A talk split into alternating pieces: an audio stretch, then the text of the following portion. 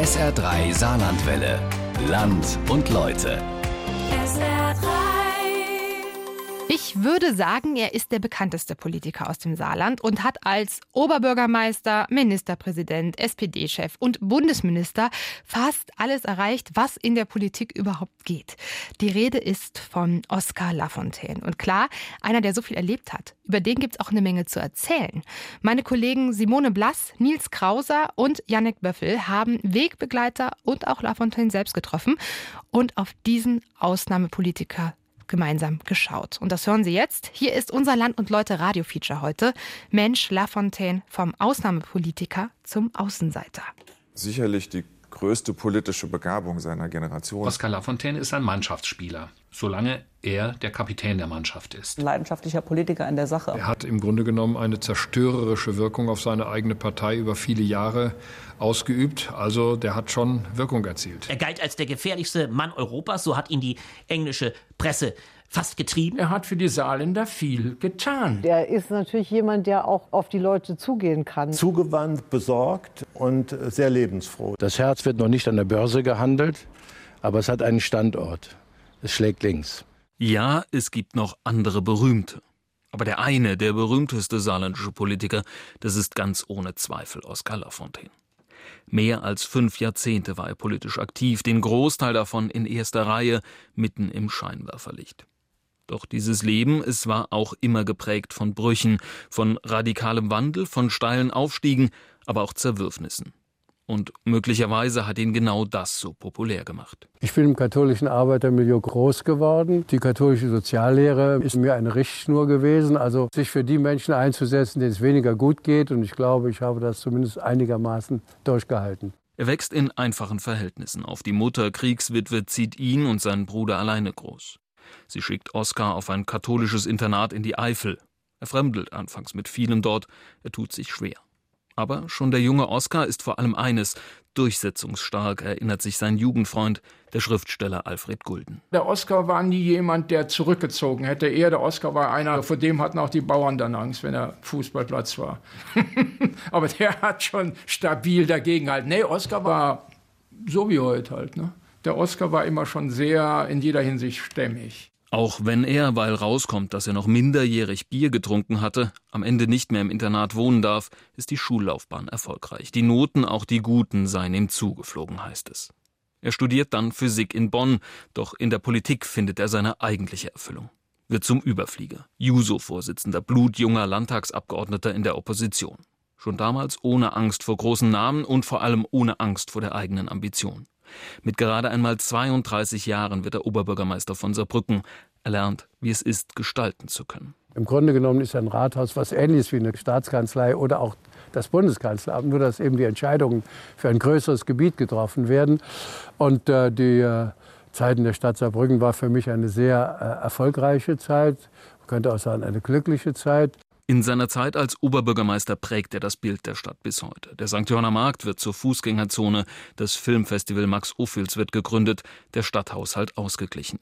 Sein damaliger Parteifreund Reinhard Klimt erinnert sich. Weil er dort ein Spielfeld hatte, wo so viel brach lag was er dann vorantreiben konnte. Das waren Phasen, die eben auch äh, sagen wir, mit sehr viel schöpferischer Kraft und Möglichkeiten verbunden waren. Und das macht ja am meisten Spaß, wenn man nachher sieht, dass man was hingekriegt hat. Ne? Doch in Saarbrücken einfach nur Bürgermeister zu sein, das reicht Oskar nicht. Er will mehr. 1980 hatte er die SPD zwar zur stärksten Kraft im Landtag geführt, aber eben nicht zur Regierung. 1985 dann gelingt das. Lafontaine wird mit 42 Jahren Ministerpräsident mitten in der Stahlkrise. Ich hielt es für meine Verpflichtung, jetzt gerade in diesen Wochen der Entscheidung einmal durch die Betriebe zu gehen, um zu sehen, wie die Belegschaft denkt. Es ist so, dass die äh, Leute hier seit Jahren in diesem Schwebezustand arbeiten müssen. Und dennoch erfährt man immer wieder, wie entscheidend es doch ist, dass man sich Klarheit darüber verschafft, dass man bei jeder Entscheidung über Saarstahl auch über das Schicksal von vielen Menschen entscheidet. Es gelingt ihm vieles. Zwei Teilentschuldungen. Die Stahlkrise, sie wird zwar nicht abgewendet, aber doch abgemildert. Im Landtag regiert er mit absoluter Mehrheit. Der Sonnenkönig von der Saar wird er genannt und er selbst würde wohl kaum widersprechen, schmückt sich mit Bundesprominenz. Selbst Erich Honecker kommt zum Staatsbesuch. All das zahlt aber nicht nur auf Lafontaines eigene Prominenz ein, sondern auch auf die des Saarlandes, erklärt Norbert Klein, lange Jahre Chefredakteur des Saarländischen Rundfunks. Vorher ist das so ein Minderwertigkeitskomplex, haben viele Saarländerinnen und Saarländer, das kleinste Bundesland und, und, und, wird darüber gespottet. Und er hat es geschafft, Selbstbewusstsein zu geben. Die Zeit als Ministerpräsident ist bis heute immer noch entscheidend für Lafontaines Wahrnehmung hierzulande, sagt Heiko Maas, einst politischer Ziehsohn. Ich glaube, dass viele Saarländerinnen und Saarländer sich einen Großteil seiner politischen Karriere gut mit ihm identifizieren konnten. Und für viele ist er ein sympathischer Landesvater gewesen. Und das, ist, das vergessen die Saarländer halt nicht. Doch es ist auch die Zeit der Affären des schillernden Lafontaines. Zu Unrecht erhaltene Pensionseinkünfte aus seiner Zeit als Oberbürgermeister und natürlich die berühmt-berüchtigten mutmaßlichen Kontakte in dieser Brücker Unterwelt und zu deren angeblichem König Hugo Lacour. Besuche im Rotlicht.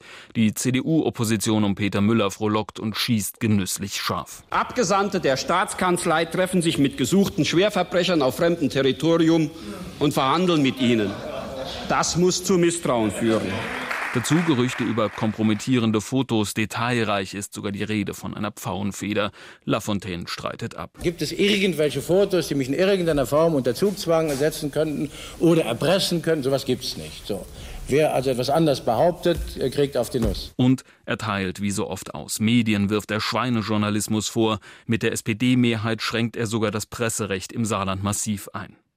Doch seiner Popularität tut das keinen Abbruch, im Gegenteil. Er wird auch in der Bundes-SPD immer mächtiger, nicht nur programmatisch.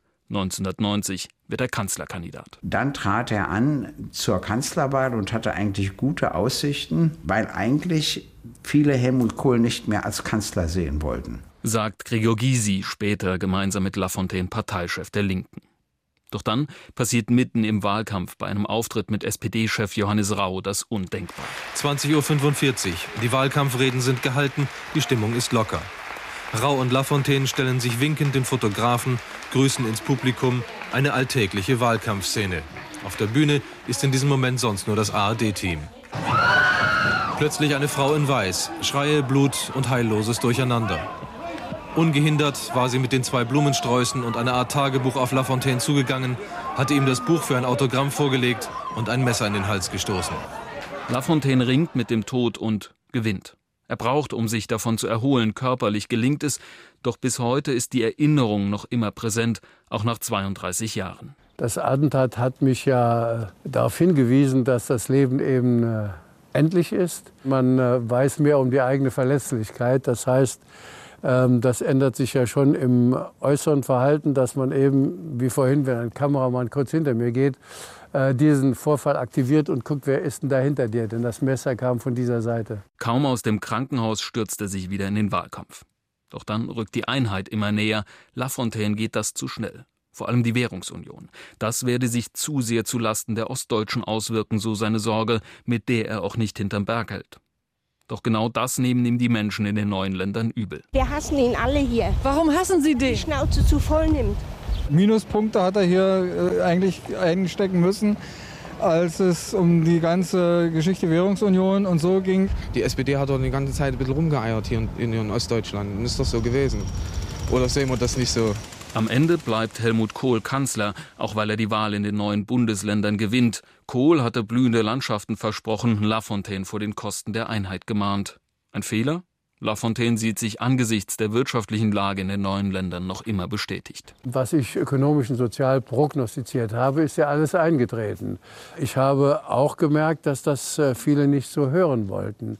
Aber ich war in der Situation, in der ich öfters in meinem Leben war, äh, ob ich mich opportunistisch verhalten soll oder sagen soll, was ich für richtig halte. Und ich habe mich dann eben dazu entschieden, das zu sagen, was ich für richtig halte. Es folgt zum ersten Mal das Muster, das sich durch sein ganzes politisches Leben ziehen wird. Im Licht der Niederlage zieht sich Lafontaine zurück ins Saarland, überlässt die Parteispitze und die Oppositionsarbeit Rudolf Scharping. Doch auch der scheitert vier Jahre später gegen Kohl. Nun schlägt wieder die Stunde Lafontaines. Beim Parteitag der SPD in Mannheim hält Lafontaine eine dieser Reden, die nur er halten kann. Fast jeder, der zuhört, versteht, Diese Rede ist ein Putsch gegen den oft als dröge verspotteten Scharping. Das mit dem Putsch war ein schönes Märchen. Das gefällt dann auch den Journalistinnen und Journalisten.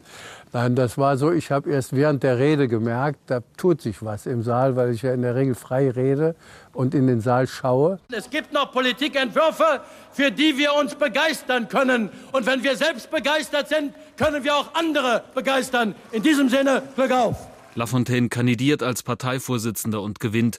Er ordnet die SPD nach den Niederlagen der Kohljahre neu. Strippen ziehen, das kann er, erinnern sich Weggefährten wie sein langjähriger Begleiter Jochen Flackus. Ein Leitwolf, auch in Gruppen äh, oftmals der Erste, der sozusagen rausging und gesagt hat, wir machen das jetzt so. Er kann schlecht hinterherlaufen, sondern er muss vorne weggehen. Er ist auf jeden Fall ein Machtmensch muss man ehrlich gesagt auch sein, wenn man auf dem Niveau Politik macht. Und das hat immer funktioniert oder es hat meistens funktioniert. Doch er wird eben nicht wieder Kanzlerkandidat. Nachdem Gerhard Schröder die Wahl in Niedersachsen gewinnt, lässt Lafontaine ihm den Vortritt.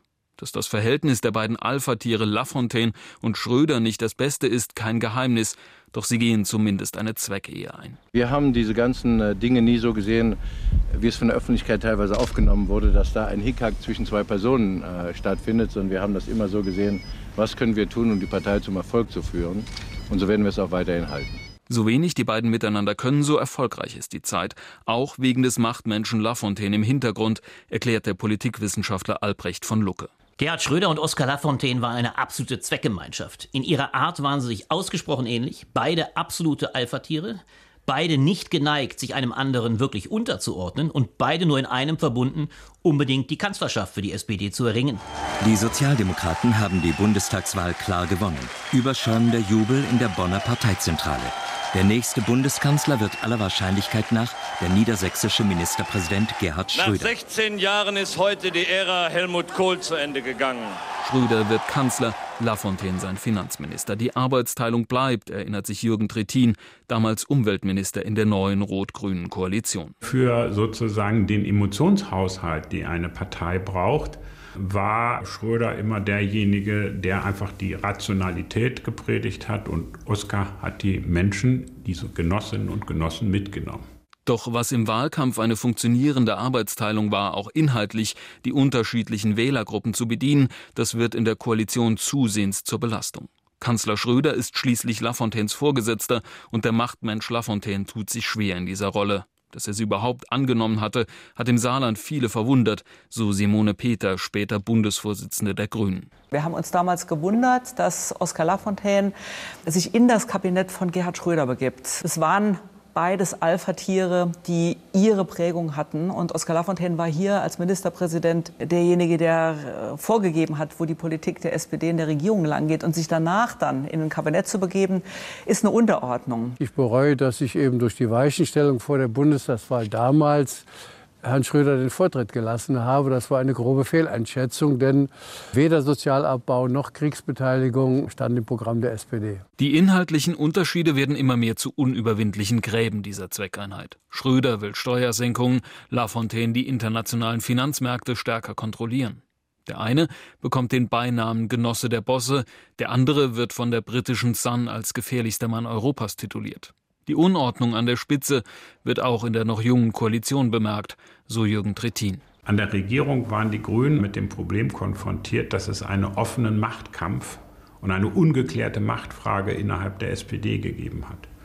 Und das führte dann dazu, dass Verabredungen, die man mit dem einen oder dem anderen Sozialdemokraten, mit Schröder oder Lafontaine getroffen hatte, dass diese Verabredungen dann nicht hielten. Lafontaine merkt, er kann seine Ideen, seine Politik nicht durchsetzen, nicht in einer Koalition und vor allem nicht unter Schröder. Er müsste sich unterordnen, und das kann und will er nicht. Er ist schließlich Oskar Lafontaine. Und das weiß jeder, von alten Parteifreunden wie Elke Ferner oder Eugen Roth bis hin zu Konkurrenten wie dem heutigen CDU-Chef Friedrich Merz, der Lafontaine aus seiner Zeit in Saarbrücken kennt. Innerhalb der Bundesregierung in der eigenen Partei Opposition noch zu spielen, das funktioniert einfach nicht. Und das hätte er eigentlich als Politprofi, hätte er das eigentlich wissen müssen. Dort, wo andere sagen, okay, das da gefällt mir vielleicht nicht mehr so, aber ich nehme mich dann etwas zurück, bleibe aber noch dabei hat der bisher immer klare Kante gefahren, hat gesagt, wenn es nicht mehr geht, dann geht es nicht mehr. Naja, also Recht haben zu wollen, das war immer einer seiner wesentlichen äh, äh,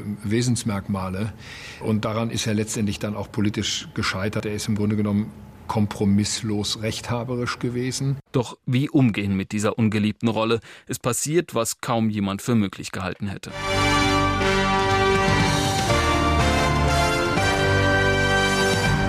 Meine sehr verehrten Damen und Herren, Oskar Lafontaine hat mir heute Nachmittag seinen Rücktritt vom Amt des Bundesfinanzministers mitgeteilt. Lafontaine wirft hin legt Ministeramt und Parteivorsitz nieder und wieder flieht er zurück ins Saarland, schließt sich in seinem Haus in Saarbrücken ein, belagert von Journalisten, nur mit ausgewählten Freunden hat er Kontakt, erinnert sich Alfred Gulden, der Jugendfreund. An dem Abend selber hat er mich angerufen.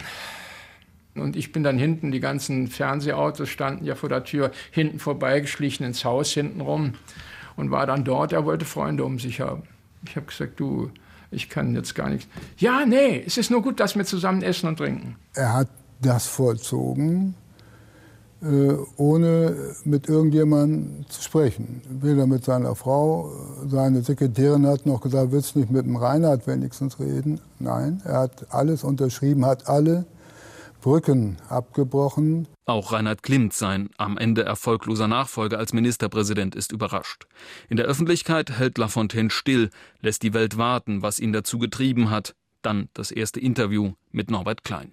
Das war insgesamt eine sehr bizarre Situation. Und dann das Interview, wo er dann auch diesen berühmten Satz gesagt hat. Der Grund meines Rücktritts ist das schlechte Mannschaftsspiel, das wir in den letzten Monaten geboten haben. Ohne ein gutes Mannschaftsspiel kann man nicht erfolgreich arbeiten. Ein Rundumschlag in alle Richtungen. Der Burgfrieden zwischen den Flügeln, der die SPD in den Wahlkampfjahren zusammengehalten hat, der bricht, auch wegen Lafontaine. Und mit seinem Rückzug von der Parteispitze und aus der Regierung bewirkt Lafontaine genau das, was er eigentlich verhindern wollte, so Politikwissenschaftler von Lucke. Ohne diesen Rückzug wäre es Gerhard Schröder gar nicht möglich gewesen, die Agenda 2010 und Hartz IV damit durchzusetzen. Und man muss es deutlich sagen, nach dem Rückgang von Oskar Lafontaine war die Parteilinke innerhalb der SPD regelrecht enthauptet. Dazu verhagelt er seinem Parteifreund und Nachfolger als Ministerpräsident Reinhard Klimt, der gerade mitten im Landtagswahlkampf steckt, die Wiederwahl. Nach 14 Jahren fällt das Saarland wieder an die CDU. Und Lafontaine, er, der sich über schlechtes Mannschaftsspiel beklagt hatte, steht an der Seitenlinie und kommentiert das Spiel. Der Dauer-Talkshow-Gast schießt immer wieder quer.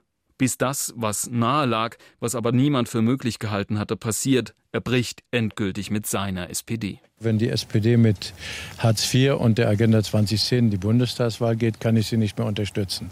Das heißt also, meine Mitgliedschaft ist beendet. Ich habe diesen Genossen, wenn sie mit mir kritisch diskutiert haben, immer gesagt, ihr seid im Verein geblieben, ich bin im Programm geblieben. Das Letztere ist in der Politik wichtiger.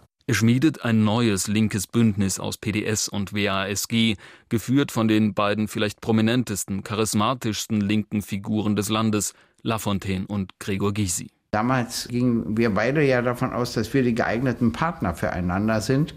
Und den brauchte er, weil er davon ausging, dann sind so zwei gleichberechtigte Persönlichkeiten an der Spitze, einmal für den Westen, einmal für den Osten, die dann zusammen das bundespolitisch meistern. Das Bündnis zieht in den Bundestag ein mit sensationellen 8 Prozent, natürlich vor allem auf Kosten der SPD. Zwei Jahre später gründen sie die Linke. Lafontaine wird Fraktionschef im Bundestag, treibt die SPD, die mal seine SPD war, vor sich her. Am Ende steht eine weitere Zersplitterung des linken Spektrums, so der Politikwissenschaftler von Lucke. Die Linkspartei hat sich als die Linke absolut gesetzt und hat damit von vornherein eine Ausschlusspolitik gegenüber der SPD betrieben, die damit als nicht links qualifiziert wurde. Allein das ist natürlich eine ungeheure Anmaßung. Und zum Zweiten ist es natürlich auch fatal, wenn man von sich alleine behauptet, die Linke zu sein, aber nie über 10 Prozent oder auch nur annähernd in die Breiten einer relevanten Mehrheit kommt. Im Saarland kommt sie dem am nächsten. 2009 zieht die Partei mit Lafontaine als Spitzenkandidat triumphal mit über 20 Prozent in den Landtag ein beinahe so stark wie die SPD. Endlich die linke Mehrheit, von der Lafontaine immer wieder träumte, doch weil sich die Grünen am Ende überraschend für Jamaika entscheiden, bleibt es beim Traum. Die Wiedervereinigung seiner Linken und seiner SPD fällt aus, dazu erkrankt er schwer, liegt seine Ämter im Bund nieder. Ich hatte im letzten Jahr eine Reihe von gesundheitlichen Attacken zu überwinden. Äh, der Krebs war dann doch ein Warnschuss, über den ich nachdenken musste und den ich auch nicht so ohne weiteres wegstecken kann. Im saarländischen Landtag wird er Fraktionschef. Er, der ehemalige Bundesfinanzminister, der Hecht im Karpfenteich, auch wenn der Karpfenteich klein ist, er gefällt sich in der Rolle. Dazu tingelt er durch die Talkshows der Republik. Mancher Parlamentarier im Saarland sieht ihn häufiger im Fernsehen als leibhaftig.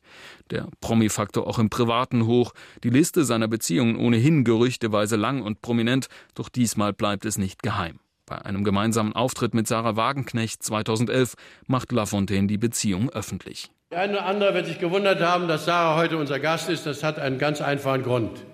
Ich lebe seit einiger Zeit getrennt und bin seit einiger Zeit eng mit Sarah befreundet. Das war es dann auch und mehr habe ich dazu nicht zu sagen. Sie wird seine vierte Ehefrau. Zwei politische Großkaliber der Linken, ein Paar. Er immer noch der vielleicht prominenteste Linke und sie bis Ende 2019 Fraktionschefin im Bundestag, auch wenn beide selten darüber sprechen. Dadurch, dass wir ähnliche Auffassungen haben und jetzt natürlich, äh, da wir immer wieder über politische Fragen diskutieren, beeinflusst die eine den anderen. Und beide prägen die Wahrnehmung der Linken in Deutschland nicht immer im Sinne der Partei. Die Grabenkämpfe bei der Linken waren schon immer intensiv, Lafontaine und Wagenknecht dabei immer wieder an vorderster Front. Beide, sie kennen die reinen, leeren linker Politik, die großen Denker. Aber sie beide beherrschen auch die Klaviatur des Populismus, auch wenn Lafontaine den Ausdruck selbst als Kampfbegriff geißelt. Ganz neu ist das nicht. Schon früh hatte Lafontaine von Fremdarbeitern gesprochen, immer wieder auch bei den Unzufriedenen nahe am Protest gefischt. Ein schmaler Grat, das wissen alle, die politisch aktiv sind oder waren, wie die Grünen Simone Peter oder Jürgen Trittin, wie der Sozialdemokrat Roth, der linke Jochen Flackus oder der konservative Merz. Mir tut es leid, dass er den Populismus zum Maßstab seiner Politik gemacht hat. Ihm ist es früher gelungen, will ich mal sagen, im Positiven breite gesellschaftliche Schichten zusammenzubringen. Er hat ein Gespür für Themen gehabt, immer auch bis in die jüngste Zeit hinein. Und dass diejenigen, denen das nicht gefällt, das als Populismus diffamieren, Tja. Er hat auch ein beachtliches demagogisches Potenzial. Das sage ich jetzt mal gar nicht negativ, sondern das ist halt Teil seiner Persönlichkeit, auch Teil seiner Rhetorik. Das Konzept, den deutschen Facharbeiter gegen die in prekären Verhältnissen Beschäftigten mit Migrationshintergrund auszuspielen, ist eine schlechte Tradition. Doch im Laufe der Jahre werden die Linien immer weniger stringent, sagt Norbert Klein, der Lafontaines Wirken lange Jahre begleitet hat. Da sind grüne Aspekte, da sind Aspekte klassische Sozialdemokratie, das sind Aspekte auch nationalistisch, der Flüchtlingsfrage äh, zum Beispiel. Also da geht es ein bisschen durcheinander und das ist für mich so ein Zeichen auch für Populismus. Natürlich, bei Lafontaine sind es immer die ganz großen Themen, die ihn bewegen, zu denen er immer wieder zurückkehrt. Der Saarländische Landtag viel zu klein für solche großen Gedanken. Er will es noch einmal wissen, gründet mit Wagenknecht die Bewegung Aufstehen. Das Ziel eine linke Sammlungsbewegung über alle Parteigrenzen hinweg. Am Ende bleiben aber kaum mehr als ein paar Videos zum Start des Projekts und eine Homepage. Er verliert die Lust und reagiert damit so wie immer, erklärt Albrecht von Lucke. Das Muster Oskar Lafontaines besteht darin, dass ein hochbegabter Mann das Interesse an dem Gegenstand seiner Beschäftigung dann verliert, wenn seine Chancen sich erledigt haben. Das betrifft die SPD, das betrifft die Linkspartei und das betrifft selbst dieses Mini-Projekt Aufstehen. Lafontaine findet auf Facebook eine neue Bühne. Mehr als 100.000 Menschen folgen ihm dort. Der Applaus der Massen, der ihm im Saarland längst nicht mehr entgegenbrandet. Hier wird er gehört. Mit seiner Partei liegt er da aber längst im Krieg, aber nicht mehr nur politisch wie einst.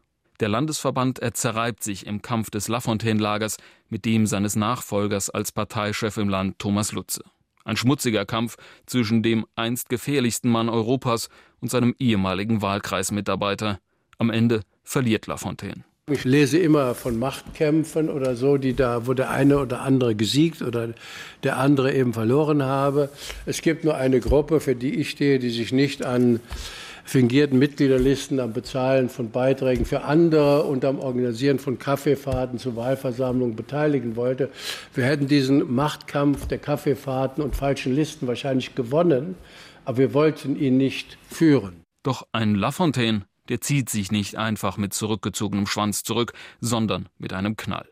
Bei der Bundestagswahl ruft er dazu auf, die Linke im Land nicht zu wählen, die Partei, die er selbst gegründet hat. Die Linke stürzt zwar ab, kommt aber im Saarland immer noch auf sieben Prozent. Die Kritik an Lafontaine wird dabei lauter. Es gibt ein Parteiausschlussverfahren gegen ihn.